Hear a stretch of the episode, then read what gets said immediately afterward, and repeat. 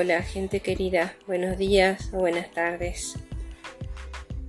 Hoy vamos a hablar de un tema que puede ser útil y que viene de una investigación que apareció en febrero de este año 2023 en la revista Journal of Pediatric Gastroenterology and Nutrition. Eh, los autores son varios, dos de ellos son los doctores Coe y Williams, como te digo, con varios colaboradores. Dejo como siempre las referencias del artículo original para que puedas acceder. Y el título es Evaluación del estreñimiento crónico en niñez con trastorno del espectro autista.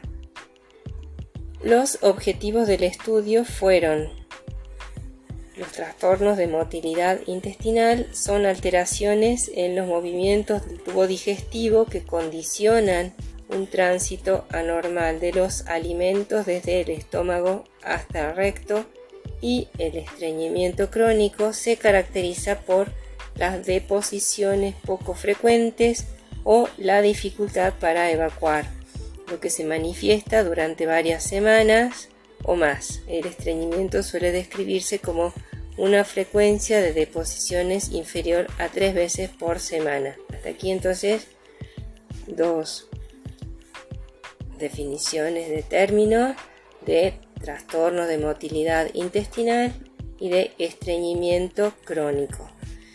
El planteo de este artículo, de esta investigación, fue que el estreñimiento crónico ocurre con frecuencia en niñez, dice este artículo, en personas con trastorno del espectro autista. Y el objetivo de este trabajo fue determinar si el estreñimiento crónico se asocia con una tasa más alta de actividad motora colónica anormal en niñez con TEA que en niñez sin TEA. Sigo el lenguaje de este artículo. Un objetivo secundario fue determinar si las variables clínicas podían identificar a las niñas con TEA en riesgo de poseer una motilidad colónica anormal. Entre las variables clínicas se incluyó, en inglés, los autores escribieron soiling, que sería ensuciamiento en español, que a veces se traduce simplemente como entre comillas, incontinencia, pero al menos en el caso del autismo, con su universo personal de factores de sensibilidad, atención, educación familiar, condicionamientos sociales, etc., puede implicar mucho más que, entre comillas, incontinencia, que constituye asimismo un factor altamente estigmatizante y que en nuestra cultura constituye tabú, algo de lo que no se habla, pero que sí puede ser motivo de mofa y escarnio incluso dentro de la comunidad autista. Y es de celebrar que se comience a hacer ciencia para ayudar a las personas. Métodos de esta investigación. Un estudio de casos y controles retrospectivo, es decir, preguntando por lo que ya sucedió, emparejado por propensión, comparó un estudio de manometría colónica de una cohorte de personas con diagnóstico de trastorno del espectro autista y personas sin diagnóstico de trastorno del espectro autista con estreñimiento crónico y las variables clínicas se evaluaron como predictoras potenciales de motilidad colónica anormal. Resultados. Se incluyeron 56 pacientes que, como te digo, tenían estreñimiento crónico con trastorno del espectro autista y 123 controles sin diagnóstico de trastorno del espectro autista a quienes se les realizó manometría colónica. Y la puntuación de propensión dio como resultado 35 cohortes emparejadas de TEA y controles. Lo que se encontró no tuvo que ver con el estreñimiento. La tasa de hallazgos anormales que arrojó la manometría colónica entre TEA y controles emparejados fue del 24% frente al 20%, lo cual no difirió significativamente.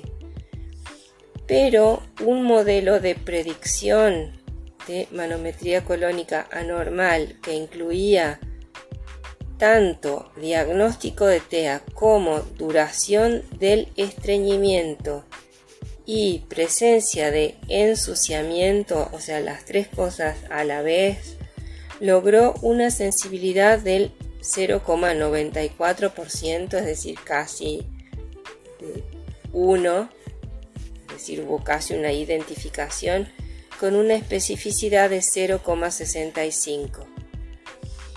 El artículo agrega, este es el abstract del artículo, el riesgo de motilidad colónica anormal aumentó un 11% por cada aumento de un año en la duración del estreñimiento.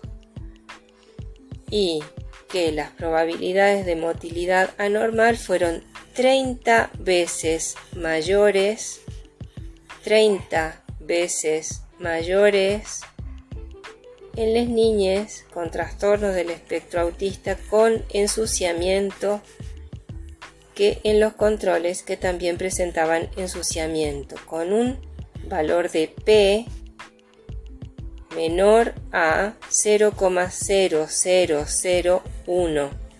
P es una estimación estadística respecto de que se obtengan estos resultados.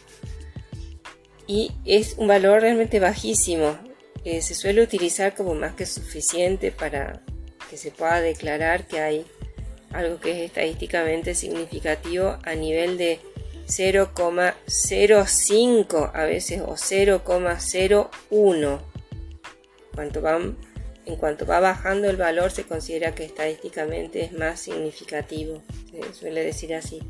Y aquí no es 0,01 sino dos cifras más. P menor que 0,0001.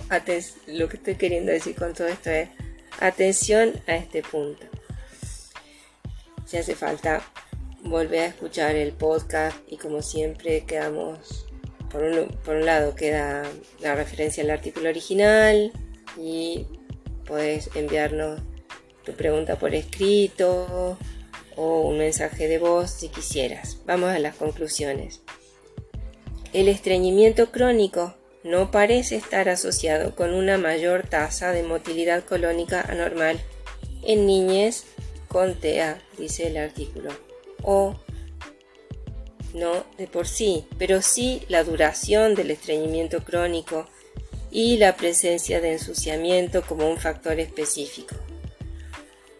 Y la información clínica de la duración de la enfermedad y la presencia de suciedad debido al estreñimiento parecen ser prometedores para identificar a aquellos pacientes con TEA que podrían presentar un mayor riesgo de motilidad colónica anormal. Llegamos hasta aquí y como te decía, dejamos el micrófono abierto para que mandes tu mensaje, también puedes mandar un mail o algún mensaje escrito si quisieras. Y te deseamos muy buenos días o buenas tardes. Chao, cuídate.